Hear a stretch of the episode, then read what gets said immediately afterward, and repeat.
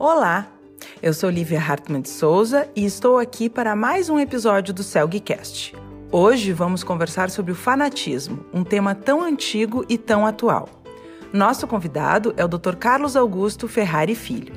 Nós partimos das ideias do escritor Amos Oz, que dedicou parte de sua obra para compreender o fanatismo no conflito entre Israel e Palestina, e avançamos para a compreensão psicanalítica do fenômeno, revisando sumariamente as ideias de Freud sobre o desenvolvimento inicial do aparelho psíquico, as pulsões, o narcisismo e o ódio.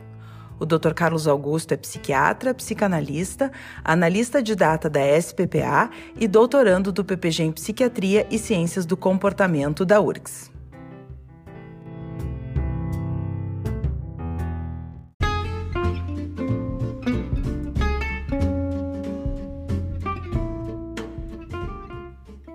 Lembro vocês de seguirem o Celgcast no Spotify e também os canais do Celg no Instagram e Facebook. A live do Celg segue ocorrendo quinzenalmente. Acesse nosso site celg.org.br para mais informações.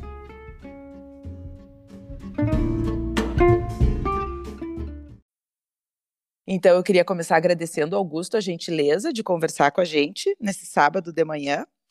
É, nós escolhemos o tema fanatismo para conversar hoje. Tudo bem, Augusto? Bom dia, bom dia, tudo bem? tudo bem, Lívia? Muito, é, assim, muito satisfeito assim com, com o convite, te agradeço é, e agradeço, agradecendo a ti, agradeço ao CELG, é, na medida em que eu, eu entendo assim que o podcast é, é uma ferramenta extremamente útil né, para a construção e transmissão de conhecimento e, e nada melhor do que o CELG, o nosso velho e, e, amigo Celk, é, entrando já nesse, nesses tempos online com o podcast. Que bom, que bom, a gente fica muito feliz.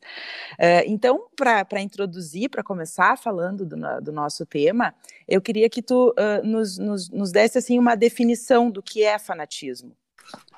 Certo, Lívia, eu, eu vou abrir aqui ó, rapidamente né, um dicionário, porque nada melhor do que nós recorrermos ao dicionário, né? é, que vai já ter uma, enfim, vai ter uma definição super concisa, né, e que nos facilita. Então, está ali nesse dicionário, né, fanatismo. Paixão cega que leva alguém a excessos em favor de uma religião, doutrina, partido e etc. Dedicação excessiva. Uhum. Bom, aqui é, se tem tudo. É uma paixão excessiva que transforma o pensamento, o pensamento do indivíduo. É, e aqui, então, já uma primeira distinção, né, que o fanatismo, evidentemente, do ponto de vista assim de uma concepção é, de um sujeito que pensa, que tem uma subjetividade, uhum. é, é, evidentemente é um, é um sintoma. Né? Então, de um funcionamento da mente e poderíamos, então, já começar a, a fazer uma distinção assim, de um pensamento fanático e, e, uma parte fanática da mente. Então, essa é uma primeira distinção bem geral. Assim. Uhum, certo. E a gente sabe que uh, quem escreveu bastante sobre fanatismo, uh, não, não na psicanálise, mas na literatura, foi o Amos Oz. É, então, é, eu queria também que tu trouxesse um pouquinho, assim, como é que ele conceituava. Primeiro, acho que a gente podia começar falando quem foi o Amos Oz, né? Uh, por que, que ele tinha esse interesse sobre esse tema? Muito bem. Uh, o Amos Oz, ele é um, enfim, todos nós conhecemos o Amos Oz, mas eu, eu tenho, assim, uma, eu, eu acompanho já há algum tempo o Amos Oz, porque é um, é um escritor e um ativista, e um ativista escritor. O que, que vem primeiro? Olha, é, me parece assim que é como o Freud, nós já vamos falar no Freud, né, que é um clínico e pesquisador, e, e, e um é, levando a uma função, levando a outra. Né? Uma, digamos, amparando uma, é, uma forma de, de, de, de digamos, de, de, investimento, já vou falando de um outro conceito, assim, da, das suas forças vitais, né? tanto uhum. no Freud como no Amos Oz, é, no sentido da clínica e, e, e, e, no sentido da prática, ou seja, é, ambos, Freud e Amos Oz, eu estou pensando em Amos Oz, mas já fazendo esse paralelo com Freud, porque aqui me parece que há uma, enfim, uma simetria, né? São são pensadores e, e, e então entendo que o Amos Oz é um pensador é, prof, das profundezas do ser humano e, portanto, das profundezas da humanidade. Bem, Amos Oz.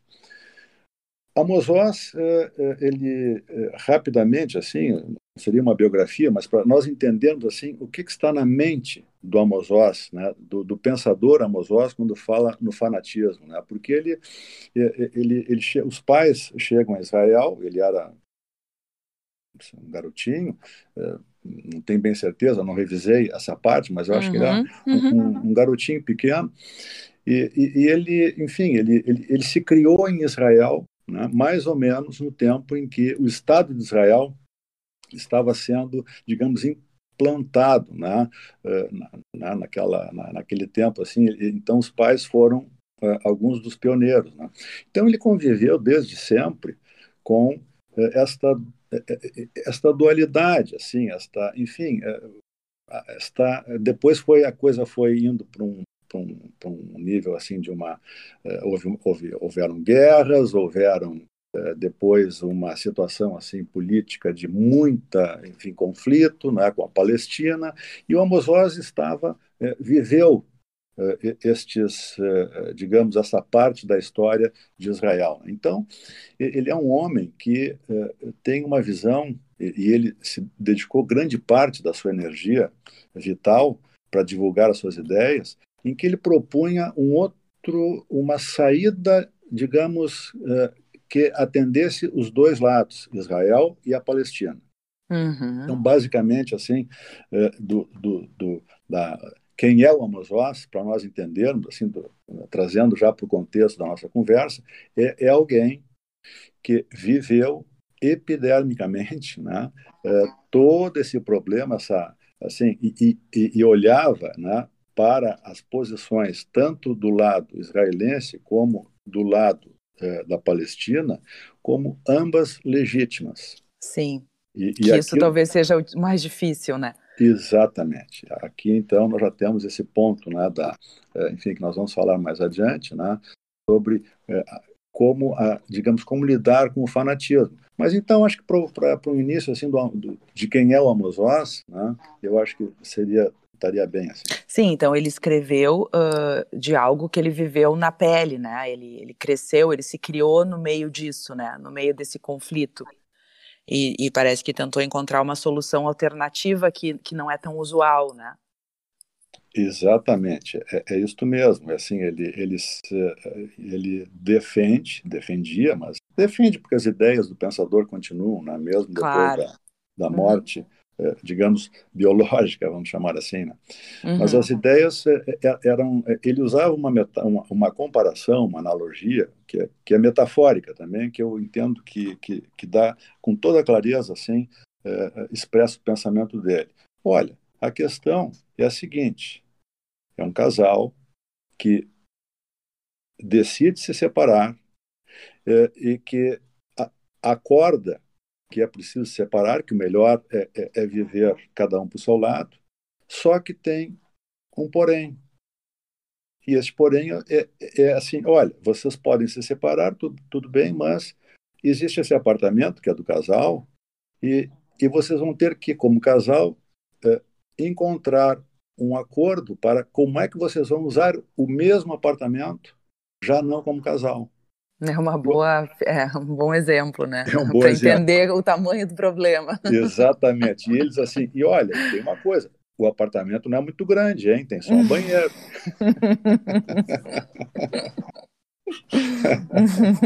é uma boa. Não existe a possibilidade de vender o apartamento, né? Não tem a possibilidade de vender um apartamento.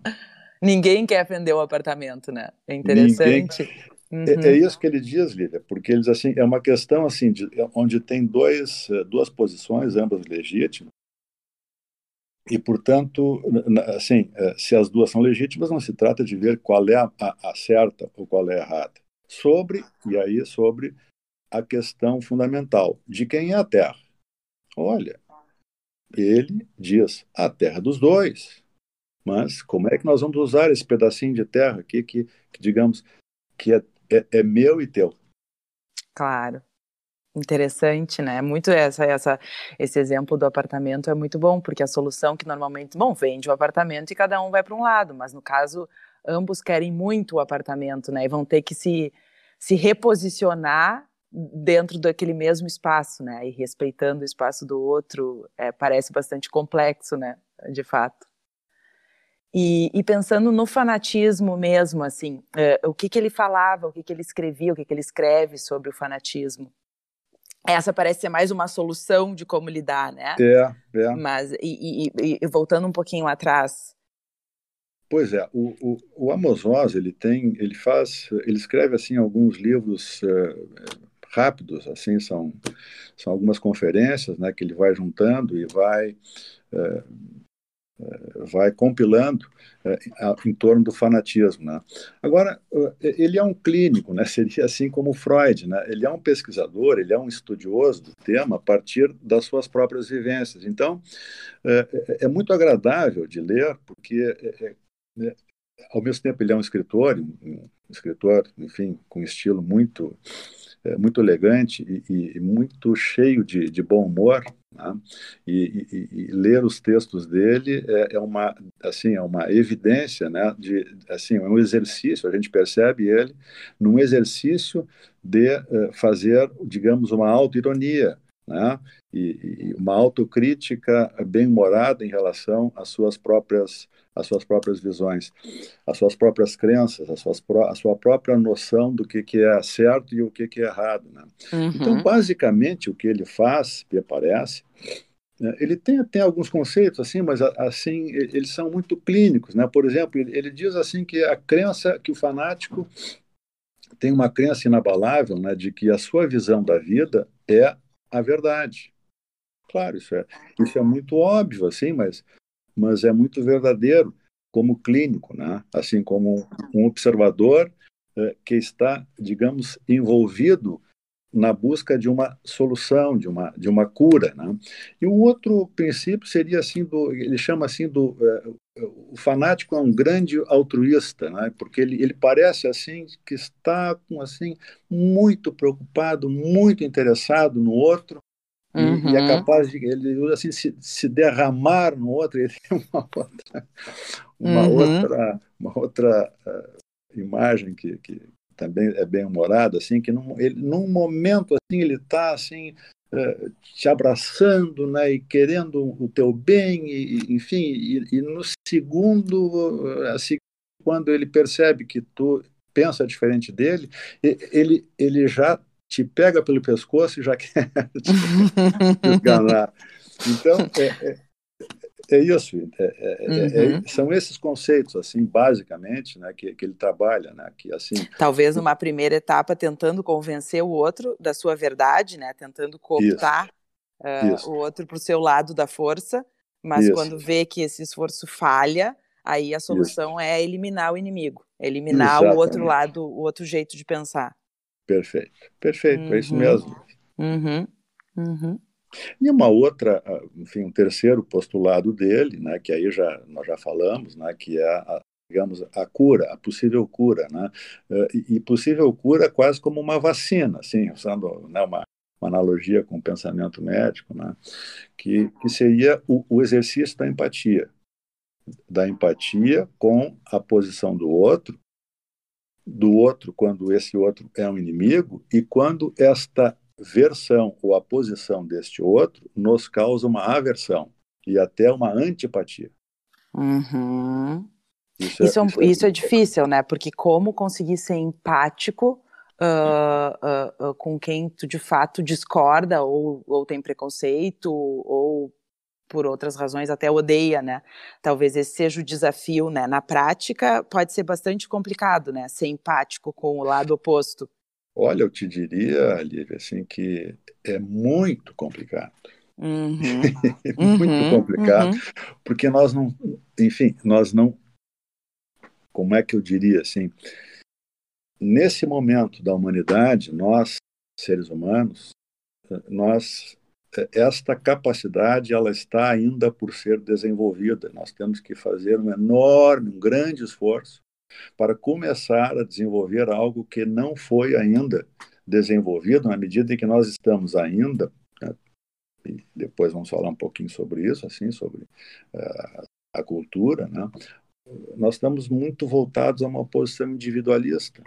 Uhum. Enquanto que aqui nós temos que exercitar algo que seria sair deste nosso individualismo e poder uhum. efetivamente uh, ir em direção ao outro e, e, e, mais, quando esse outro é considerado, é sentido, é percebido visceralmente por nós como um inimigo. Uhum. Porque aqui nós já estamos falando do fanatismo contemporâneo. Sim. E, e é muito evidente para cada um de nós que existe uma, uma polarização crescente. Sim. E, e, e, isto acontece, e este é um mal, ou, ou, digamos, é uma característica, é uma crise, na verdade. É mais uma crise da cultura, uhum. mas é uma crise da cultura em que eh, cada vez, digamos, se aprofunda mais o abismo entre os dois polos, entre as duas, os dois conjuntos de crença. Sim. E, e então é, é, é, é aquilo, né, que o, o, fanático é sempre o outro, né? É. É. é, uhum, é. Uhum. Esse é um, acho que é um grande desafio para qualquer pessoa, né? Aí eu, eu, eu lembro daquela expressão do Amos Oz que eu acho muito muito bonita e muito verdadeira, que é a questão do lidar com o gene fanático que existe em cada um de nós, né? Isso. Eu acho que se perceber que, que, que, todo mundo tem essa tendência e que, na verdade, a gente tem que estar o tempo todo atento para ver se de fato a gente está botando o, o, o, lugar do outro, levando em conta o lugar do outro, né? Levando em conta o ponto de vista do outro. Acho que isso na prática é muito difícil, é muito fácil a gente cair uh, numa coisa de que, de, de, que o fanático é outro, do que, de que o errado é o outro, de que o radical é o outro, né? Sim, concordo uh, em gênero, número e grau contigo. E, uhum. e, e até, digamos, a, a, notícia boa é que, na medida em que, uh, em termos da cultura, né, que já se pode conversar, como nesse podcast, é, uhum. e, e, e, portanto, dando nome aos bois, né? ou seja, encontrando representações de palavra uhum. para alguma coisa que, em termos da, da cultura, está, estava até pouco tempo atrás no irrepresentável, ou seja, como alguma coisa que não era claramente nomeável por nós, como se está fazendo aqui nesse podcast. Essa uhum. é a uhum. notícia boa que já estamos, já chegamos a esse ponto. Bom, uhum. o que não quer dizer que nós, como ser humano, e muito menos como humanidade, estejamos preparados para, para o exercício disto que nós estamos entendendo que precisa ser feito. Bom, essa é a notícia, uhum. essa, é, essa é, é, digamos, é a parte difícil. Sim, talvez a gente esteja esboçando essas ideias, né? Exatamente, estamos esboçando. Uhum. Uhum, uhum. E agora pensando um pouquinho, uh, voltando um pouco atrás no tempo, assim, o que, que a gente poderia pensar e falar e revisar em relação a, ao que o Freud teria para contribuir sobre o fanatismo? Muito bem. É, eu, enfim, o, o, viés que, que eu tenho uh, pensado, estudado, fanatismo, é, é, exatamente a partir da, de algumas ideias do Freud, né?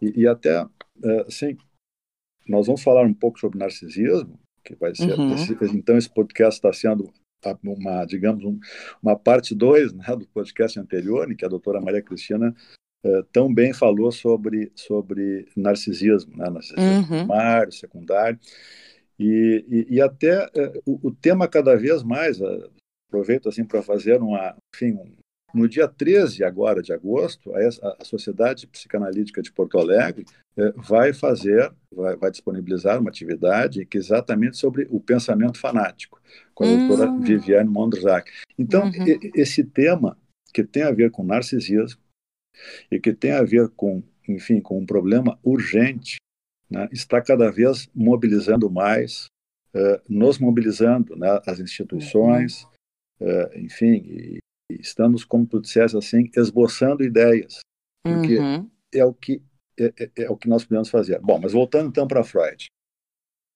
O, o, Freud, é, eu vou tentar assim, porque é, eu aqui nós temos uma, um desafio, né, que é falar sobre é, conhecimentos, assim, digamos, muitos conhecimentos de uma forma assim o mais simples e didática possível. Então, sim, evidentemente que eu vou tentar fazer assim uma uma, uma mini revisão uhum. assim, de, de algo complexo, profundo, que é, são as ideias uh, do desenvolvimento do aparelho psíquico uh, para o Freud, uh, focado em alguns conceitos base e, e, e, linkando depois com as forças que desembocam ou poderiam desembocar num, num pensamento fanático que, por sua vez, poderiam gerar ou geram o, o fanatismo. Né?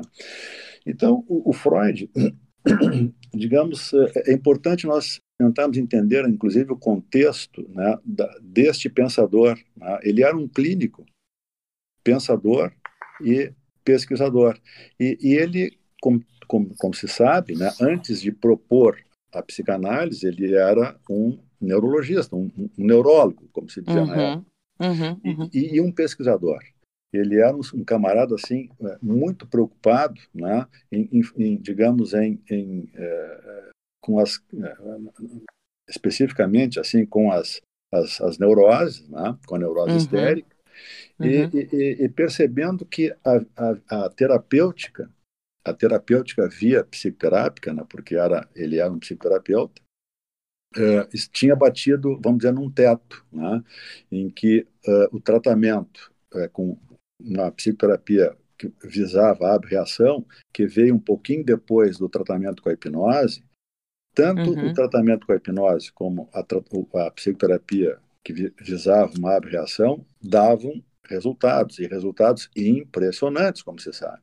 Uhum. A questão sintoma, a, a, questão era que os sintomas, a, aquele conjunto de, de, sintomas que, eh, enfim, levou ao tratamento desaparecia, só que reaparecia lá num outro, numa outra situação da paciente. Então, esse era um problema, ou seja, uhum. existe uma questão que tem a ver com a consciência, com uh, uma dificuldade de, de, e, e, e, mais, mais assim, nós entendemos assim, digamos, o drama do pesquisador. Ele se deu conta que havia uma resistência a lembrar. Uhum. Isso é muito importante nós entendermos. Uhum. Uma, havia algo que estava uh, eh, digamos, na gênese dos sintomas, na gênese do sofrimento mental, mas que era como que protegido por uma inconsciência. Bom, isso posto, né, é, aí vem, e aí, digamos, com esses elementos assim da clínica, Freud disse, bom, nós temos que avançar. Uhum. Temos que avançar. Interessante que aqui parece que, te, que tem na, na, na base disso, tem uma é, ele quis ir adiante, né? Ele não ficou agarrado e tentando se convencer de que a solução que ele tinha encontrado até então era suficiente, né? Ele, então eu acho que isso talvez seja a base do pensamento científico e talvez não fanático, né? Que é conseguir se conformar e querer avançar, né? Ao invés de, de, de estabilizar, de, de, de se estagnar numa posição e tentar provar que aquela posição é a correta, né? Perfeito, é isso mesmo. E ao fazer este movimento, uhum. ele nada mais nada menos do que começou, enfim, a pesquisar um novo método, porque não vai se pensar que, digamos, a, a psicanálise foi criada assim, né? Um instalar de dedos, claro que claro. não é evidente, né? Uhum, uhum. Enfim, foi desenvolvendo uh, passos, uh, método e, e, associação livre, bem, e, setting psicanalítico. Bom, mas, mas vamos resumir, né? Porque é, aqui vem um outro ponto importante, assim, porque a psicologia e a filosofia já sabia do inconsciente. Né? Já se falava, o Goethe era um autor que claramente, o Nietzsche, que era um pouco mais, o, o, o Goethe, que era, enfim, algumas gerações anteriores, né? mas o Nietzsche, que era coetâneo do Freud, falava é, do ponto de vista da filosofia, da existência de um inconsciente. Bom, uhum. a, a diferença era que, até então, os métodos terapêuticos consideravam que a questão da, era, era, o que hoje nós chamamos assim uma abordagem uh, fenomenológica, né? nada contra, não, não, não está se fazendo aqui nenhum juízo de valor, mas estamos apenas sublinhando que o, o pesquisador Freud entendeu que era preciso avançar, ir, uhum. digamos, para dentro da fenomenologia e criar então um, uma conceituação um método que pudesse lidar com essas forças que estavam uhum. operando e gerando o adoecimento e os sintomas. Então, aqui vem uh, o, digamos, aí o gênio, né? Porque ao invés de olhar como o observador externo que observa o fenômeno, o fenômeno da histeria, uhum. ele se propõe a como se fosse um observador interno que olha a partir de dentro. Uhum. E, e, como ele era um pesquisador e, e, um cientista da sua época, evidentemente, é, ele, é, o que, que era ciência na época? Bom, ciência número um, física. número dois, física. Uhum. biologia, é, matemática, bom. Então, é, ele, ele, ele, estava impregnado né, desses, desses conceitos e, e, da validade desta ciência. E, portanto, é, todo, digamos, o modelo freudiano, é, ele tem uma forte ancoragem nesta ciência, digamos, em que é preciso encontrar, digamos, as causas primeiras uhum. do fenômeno. E, e para o Freud, as causas primeiras do fenômeno é, psíquico, claro que tinham que ver com o externo, com o sofrimento, com o mundo externo, mais ou menos, digamos, traumático, mas tinha que ver principalmente com o mundo interno. Uhum. E, a, e, aí está a concepção, aí vem a concepção, entramos então finalmente depois da CDC, mas é importante dar esse contexto assim, sim, né? sim, uhum. para que a gente possa uh, entender, é como fazer um, um, mapa, um mapa simples assim para a gente entender o fanático e poder situar o fanático. Uh, ele diz assim: a questão, porque ele era um dualista, né? É, é, é, duas forças. São duas forças em conflito. Então, são forças em conflito. Isso está no centro do desenvolvimento é, do aparelho psíquico. E, e, e, vamos então facilitar, né? e vamos para 1920, em que ele propõe né, que essas forças são a pulsão de vida e a pulsão de morte. Uhum e que é um conflito desde o início, desde, digamos, o princípio de um rudimento de aparelho psíquico, desde o início, a partir. É, então, o aparelho psíquico é um mecanismo, um aparelho, uma estrutura que vai precisar, desde, é, digamos assim, desde os primeiros movimentos é, em que aquele ser, aquele organismo eh, vai se, se tornando um ser humano, vai precisar lidar com essas forças. Uhum.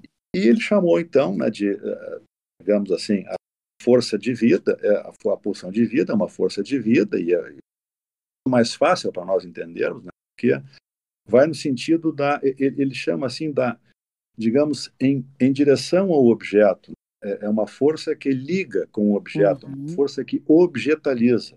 Uhum. Bom, a outra força já é mais difícil de entender porque ela é, a princípio, silenciosa, que é a pulsão uhum. de morte, uhum. Uhum. que opera exatamente no sentido de uma não-vida. Uhum. Tem um colega, o Dr. Gari, é, uhum. é, Gari Faria, que tem um conceito que, é, enfim, que, eu, é, que me parece extremamente é, clínico, que é, são forças que levam a uma desexistência, a uma desexistência. É, uhum. São forças de desexistir. É, é, um neologismo, claro, né? Porque não é, não é simplesmente destruir. É, é como Sim. se fosse uma não-vida. Sim. Uhum. Bom, aqui nós estamos chegando então no ponto fundamental, né? Porque do ponto de vista da, digamos, desse aparelho psíquico né? e deste self e, e, é, que está, digamos, é, começando a existir, este é o grande problema.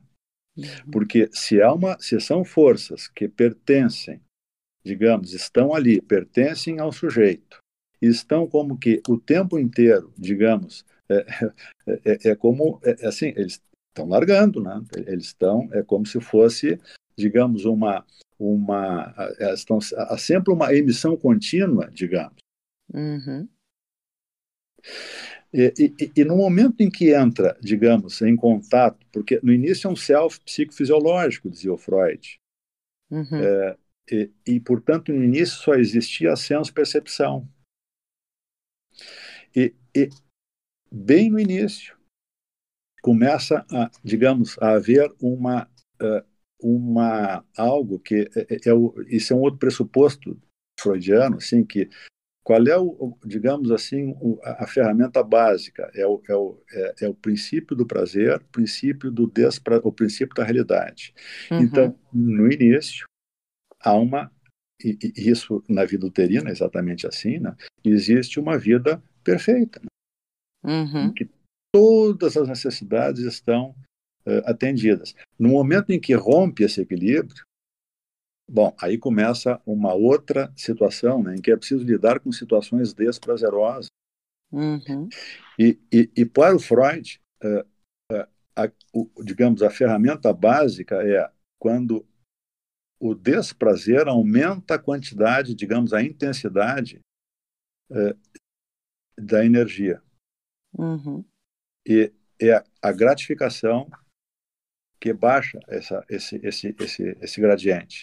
Então, o objetivo deste aparelho psíquico, no fundo, assim, de uma forma grosseiríssima, seria assim, manter uma homeostase uhum, uhum. dessas forças. Uhum, uhum. Bom, e, e, como é que ele faz? Ou o que que acontece? Segundo Freud, claro, mas sempre é bom lembrar. Claro. Nós estamos trabalhando com pressupostos, né, com hipóteses.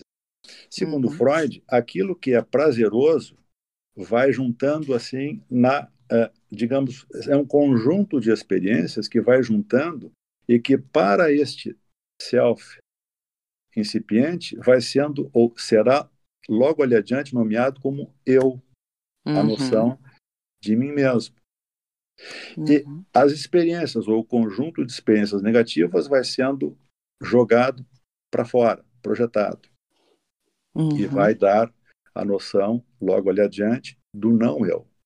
Uhum. Uhum.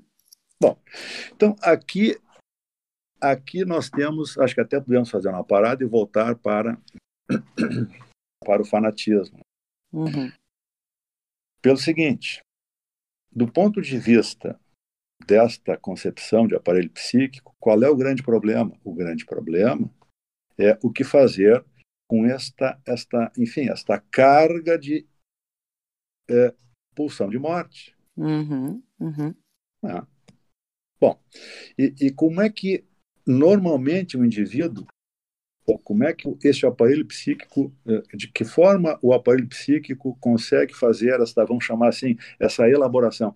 É, é na, é, enfim, é, é através da digamos, dos caminhos ou dos destinos possíveis para a pulsão. A doutora Maria uhum. Cristina falou muito disso, né, no narcisismo, é, uhum. é, primário e secundário. No uhum. início, então, esta, digamos, esta, é, a, a, a, pulsão pode ou ir, ou, digamos, ser investida no corpo, uhum. é, um, é o período alterótico, é, em seguida, depois é investida no próprio ego, para uhum. aí no passo seguinte ir em direção ao objeto. Uhum.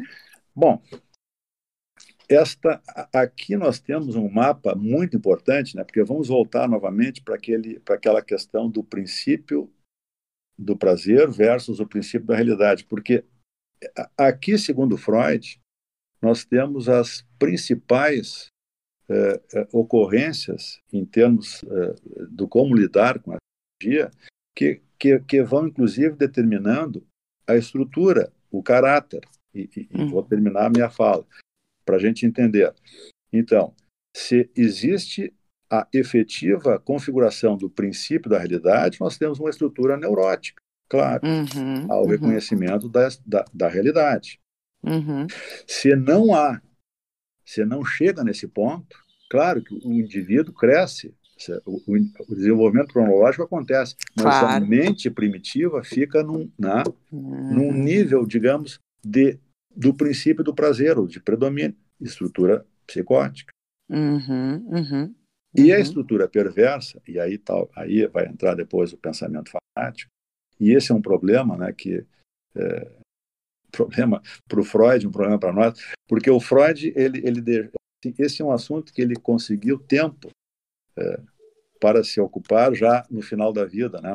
Então uhum. tem um uhum. trabalho que é sobre o fetichismo, onde ele diz assim, olha, a perversão ou a estrutura perversa, na verdade, a estrutura perversa é o seguinte: uma parte há uma cisão do ego e uma uhum. parte aceita o princípio da realidade e outra parte desmente, porque não é nega, né? Porque uhum. é, é uma negação depois de ter reconhecido. Né? Uhum, Bom, uhum, uhum. aqui que está o problema. Porque o perverso, é, ou o, fetiche, o, o, o fanatismo, é como se ele tivesse uma mente dividida, em que parte dele aceita o outro e uma uhum. outra parte desmente a existência desmente. e o direito do outro a existir. Uhum, uhum. Acho que seria assim para não não ficar falando sozinho. Uhum, vamos uhum. conversar não, mas... então. Vamos voltar a conversar. E o narcisismo, onde, onde, porque a gente falou de pulsão de vida, pulsão de morte, tá. eu queria que tu falasse um pouquinho do narcisismo perfeito, tudo. Perfeito, muito bem. Agora vai ficar mais fácil para a gente entender, né? Porque uhum. o narcisismo aí já é um conceito do Green. Uhum. O Green, ele estudou bastante, né? Bom, o Green é um grande pensador. Né? Uhum. Eu digo é, né? Porque os grandes pensadores permanecem né, com as suas ideias. Uhum. Mas uh, ele estudou o narcisismo e, e, e ele uh, propôs, desenvolveu esse conceito do narcisismo de vida e o narcisismo de morte, uhum. que é fundamental, segundo eu, eh, segundo eu penso, para nós entendermos o fanatismo. O narcisismo de, primeiro, número um, o, o narcisismo é uma parada evolutiva normal dessas, digamos, do destino dessas pulsões. Sim. Isso é, isso é digamos, universal. É, é, segundo ponto, é, o, o narcisismo, dependendo do interjogo do sujeito com o seu entorno, e eu estou dizendo assim de propósito, porque eu não estou dizendo ainda o objeto, porque no uhum. início não há um objeto, há todo um período em que tem uh, o objeto parcial, o seio, uhum o objeto que cuida, a mãe que cuida, a mãe que sorri, o olhar da mãe são objetos cuidadores. Uhum, uhum. Ou são funções de cuidado, mas ainda não constituem como um objeto. Então, é, esta, é, esta, o narcisismo pode ser, pode predominar experiências que são, vamos chamar assim, que ele chamou de vida, que são construtivas, em que há uma, eu resumiria assim, é, há uma esperança de encontrar um objeto confiável. Uhum. Por quê? Por quê? Bom, porque foi assim na vida desse sujeito, na vida primitiva. É, o saldo, né, o balanço foi positivo. Esse é o uhum. narcisismo de vida. Uhum. uhum. O narcisismo de morte é o contrário. Não há, há uma desesperança, não há uma confiança básica, né? ao contrário, há uma, há uma desconfiança básica, né? se nós fôssemos ir para o referencial da Mahler, né? por exemplo. Então, uhum. o narcisismo de morte é isto. Fica lá dentro um núcleo narcísico, é, aonde o que está, digamos, é, o, o, o, o Green usa uma expressão muito interessante, assim, é como se fosse é, é um biombo. A Sim. segurança é um biombo, uhum. porque enquanto não houver um ataque ou um problema maior, aquele biombo dá conta. Uhum. Agora, quando a coisa aperta, se desfaz o biombo e, e digamos, aquela organização, digamos, aquele, aquelas, aquela confiança no objeto desaparece. Uhum. Então, isso é o narcisismo de morte. E... Sim, então é, é, lá no quando está lá o, o, biombo, aquela estrutura frágil, depende, dependendo de como uh, o externo, o cuidado, responde ou não responde, uh, uh, quer dizer, se, se, se, existe uma não resposta crônica, surge o narcisismo de morte, que recolhe, que desiste, que é a desesperança. É isso mesmo. Uhum. Exatamente. Uhum. Então, o, o, fanatismo, é, essa é uma hipótese que a gente pode trabalhar, uma hipótese, digamos, uhum. clínica, é, teria a ver com, com essa situação, né, de uma desesperança crônica. Se a gente uhum. fosse pensar, isso, no, digamos, na ontogênese uhum. daquele indivíduo em particular. Mas a gente sabe né, que isto, todos nós, todos os indivíduos, somos é, é, é elementos de uma, enfim, de uma contínua sucessão de, uh, enfim, de gerações.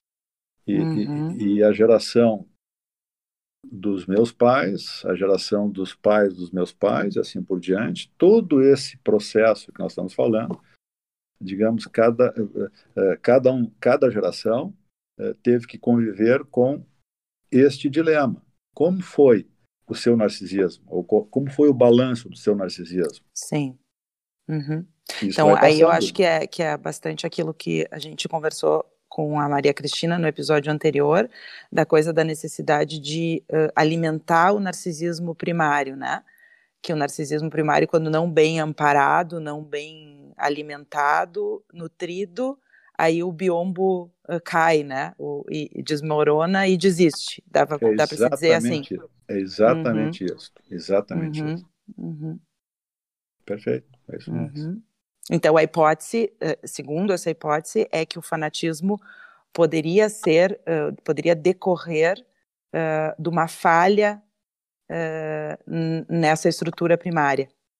Sim, sim, de uma seria assim um efeito de um de um narcisismo pouco nutrido no, na sua infância primitiva, mas que esta esta desnutrição é, ela, ela permanece como um núcleo, é, digamos, porque o na mente, né? no Sim. mundo interno e, e, no inconsciente, evidentemente, e, e, e aquilo que, é, que, que, é o desenvolvimento cronológico do sujeito, uhum. bom, à medida que adolescência, na idade adulta, para que caminhos ou, ou que, enfim, para onde, que vida esse sujeito vai, vai buscar. Claro não, E aí, nesse sentido, me ocorre mais algo uh, de algo que secou, que desidratou, que ficou sem vida, que ficou pensando numa coisa desvitalizada.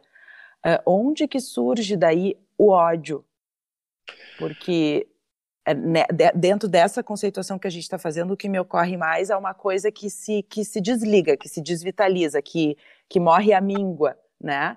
E, e onde que está o ódio sangrento nisso? do pois é, fanático, é, né? Pois é, pois é, este é um é, é um pressuposto freudiano também, né? É, ou a gente pode entender, né, pensando num pressuposto freudiano de que a expressão do ódio é a expressão de um sentimento muito, digamos, muito primitivo, que do ponto de vista dessa, desse jogo de forças, é, tem a ver exatamente com a percepção do self de que o mundo externo não está sob o controle do desejo onipotente deste, do, do próprio self. Uhum. Então, é, esta noção, né, esta aversão, porque o sentimento, segundo Freud, de ódio, é, o protótipo em termos, né, da, seria assim, uma repulsão, é, é, vai gerar uma eh, em termos dos, das emoções, vai gerar, evidentemente, emoções negativas. Uhum. E, e, se isso vai concentrando como um caldo que vai, né, é, como, é, enfim, como alguma coisa que tu dissesse bem, desidratando, mas só que vai desidratando e vai concentrando, né? porque se uhum. tu pega um molho e vai de, de, né, uhum. concentra os sabores. Né? Uhum. E se os sabores, se os temperos são de emoções negativas, bem, então o que, que esse ódio estaria gritando? A força do desamparo vivida, uhum. ou uhum. a história dessa desidratação crônica e continuada. Uhum. E aí vem o ódio contra aquele que não hidratou, que não amparou. Pois é, aí vem um ódio contra o mundo. Né? O mundo, claro. Uhum. Porque o, o objeto é sempre o representante direto, em termos desse aparelho psíquico, do mundo externo. Uhum. Uhum. Então, o mundo é percebido por esse aparelho psíquico interno a partir da percepção ou não do objeto externo. Uhum. E, e, só quando esse objeto externo é percebido como um objeto interno, é, é bom, aí, aí tem, vamos deixar esse, essa é uma parte mais, mais adiante ali, né? Uhum. Seria, o, digamos, a, os destinos da pulsão, né? Uh, indo para a, a, a, situação edípica. Mas, enfim, uh, a, questão seria o ódio contra um outro, ou o reconhecimento de que tem um outro uhum. que, que pensa diferente, Sim. E, inclusive, não tem uma vida desidratada. Uhum. Bom, aí isso dá uma, assim, é uma dor insuportável. Uhum. Uhum. Uhum. Sim, porque aí o, o mundo vira o, o, esse objeto que, isso. que desidratou, né? Uhum. É, porque aí vem um desejo, né, digamos assim, de aniquilar essa, esses, este que é o causador dessa dor insuportável. Claro. A dor insuportável é de perceber que existe um outro uhum. que pensa diferente. Sim. E, e, no fundo, existe um outro que pensa. Uhum. E eu queria então falar um pouquinho sobre a, as ideias do Oz em relação a, a, como lidar com o fanatismo. Ele fala bastante do humor, né? Uh, o que que tu poderia nos dizer nesse sentido? Pois é, tu sabes que é, aí voltamos para algo que nós conversamos no início, né, da nossa do, do nosso papo aqui no podcast, né, que, o que a gente já mais ou menos começa assim, pelo menos a delinear, como dissesse, né, delinear algumas uhum. ideias. Agora o como é tá uhum. o tá como tá é o mais difícil. É, o como já é mais difícil. Mas olha, eu acho que esse é o ponto que nós estamos, sabe? Uhum. E, e, e, assim, o, o Oz, né? O exemplo do Amos Oz é muito eloquente, sabe? Porque é, é, ele vem batendo nessa tecla já faz tempo. É, lá, né, inclusive em Israel, né, ele, ele tinha uma a posição dele era uma posição assim em termos de geopolítica, né? Israel é minoritária, né? O governo de Israel era, um governo, é, era, é, uhum. foi nos últimos, vencendo nos últimos anos, nas últimas décadas, nacionalista. Uhum. E os governos, ou, digamos a o, quem estava no poder e quem está no poder no lado da Palestina são também nacionalistas. Então, uhum. bom, e ele dizia: enquanto estiverem à frente dos governos, forças ou governos nacionalistas, vai ser muito difícil que esta posição, uh, uh, digamos que esta, essa busca desse entendimento possa acontecer. Mas voltando, né, o, o humor, né, porque nesse sentido, Freud ele dizia, ele dizia exatamente a mesma coisa, que é o uso do, do humor. Uhum. E, e, assim, um resumo também, digamos, terceiro que, das palavras da mensagem do Freud é, é mais ou menos o seguinte: olha, é, se a gente olhar com bom humor, ou se a gente olha através da ótica do humor, por exemplo, o chargista, né? A gente, uhum. o, o chargista é, é um especialista nisso, ele nos mostra algo terrível que, de uma forma que, que a gente que dá vontade de rir, né? Então, o que o Freud dizia era muito simples. É que, olha, vocês, adultos, né? dizia bem assim. Uhum. É, é, é, o humor está sempre nos lembrando que, que não é para levar tão a sério essas coisas. Uhum. Uhum. Com calma. Na verdade, uhum. isso pode ser levado como as crianças levam problemas sérios. Me lembrei disso. Uhum. Uhum, é isso. Acho que sim, acho que sim. E, então, e para já está aí, né, Lívia? Assim, agora nós adultos é que nós relutamos. É, e voltar exatamente. a ser um pouco criança nesse sentido, né? Exatamente. E encaminhando um pouco para o fim a nossa conversa, eu queria falar um pouquinho, se tu pudesse falar um pouquinho sobre a nossa situação atual, porque eu acho que, obviamente, o que nos faz pensar sobre fanatismo hoje é uh, observando todas essas posições fanáticas que a gente tem uh, assistido, né, enfim, se deparado nesse contexto da pandemia e as radicalizações no mundo inteiro. o que, que tu poderia nos dizer nesse sentido do nosso contexto atual? Sim, tentando ser bem, bem breve assim e conciso. Uhum. Eu penso que, que a pandemia está entre outras coisas, assim, muito negativas, mas muito negativas mesmo, está nos fazendo parar para pensar. Até uhum. porque todos nós tivemos que dar uma parada nas nossas rotinas uhum. e, e, e, estamos em isolamento, uhum. dentro do possível, né, dentro da, da condição de cada um, evidentemente, nós não vamos. Sabemos que a questão econômica é o outro lado do drama. Cara, assim, nisto que, que, digamos assim, é como se a humanidade tivesse que dar uma parada. E, e se para, você dá uma, pode pensar. E se pode pensar, bom, ok, o que é mesmo, onde é que nós estamos em termos assim de, de processo evolutivo? A, a questão é que esse é um lado positivo. Agora vamos para o lado negativo. Né? A questão é uhum. é que a, estabeleceu-se de forma dominante algo que, se nós fôssemos usar o referencial é, que nós discutimos hoje aqui no podcast, seria um predomínio de um pensamento fanático, uhum. é, de uma forma bem clara. Assim, o fanático é o outro. Uhum. É, o, o bom e o mal estão tá muito separados. O bom está comigo uhum. e o ruim está com outro. Uhum. E, e, e, e, isto, né, ao longo da história da humanidade, gera sempre o que que se a gente fosse fazer assim um mapinha, né, ao longo das crises, a crise da cultura, né, a gente poderia dizer assim que há sempre mais ou menos assim dois polos, né? Uhum. É, é, para simplificar, mas não é não é direita e esquerda, digamos, seria o uhum. racionalismo, só para sair dessa uhum. é, digamos. Então, como se fossem realmente, é, é, digamos, verdades que competem entre si. Na média, fica assim, uma distribuição, né, se fôssemos olhar como, né, como é, curva de, de, distribuição, fica uhum. ali no meio, né, é, a, a, maior parte dos indivíduos. Uhum. E, e os polos ficam fora da curva. Uhum. Nas crises da cultura, não sei o que estou dizendo, são sim, sim, camaradas sim, que, sim. que, os estudiosos sobre as crises, né? Uhum. Vai havendo uma, sim, uma migração e vai carregando, sobrecarregando os polos, os uhum. opostos.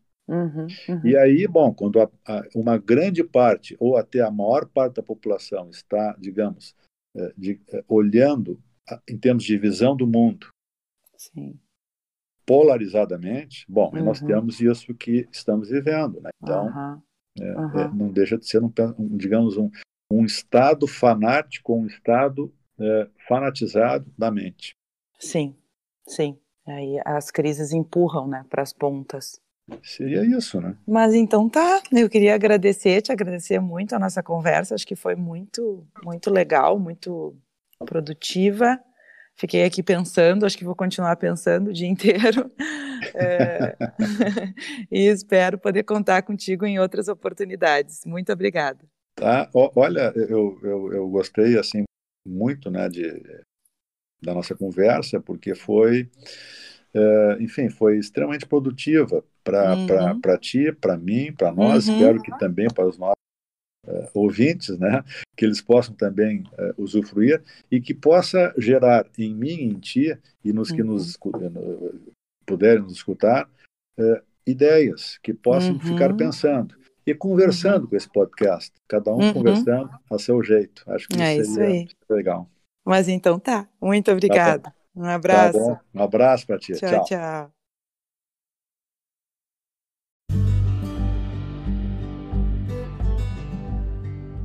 O Celgcast é uma produção minha, do Daniel Spritzer e do Marco Sima. Eu lembro a vocês da campanha Saúde com Virtude do Celg, que é uma forma de promover o engajamento social nesse momento tão delicado que vivemos. Lembrando também que sugestões e críticas são bem-vindas e podem ser enviadas para o e-mail celgcast.celg.org.br. Espero vocês no próximo episódio. Até lá!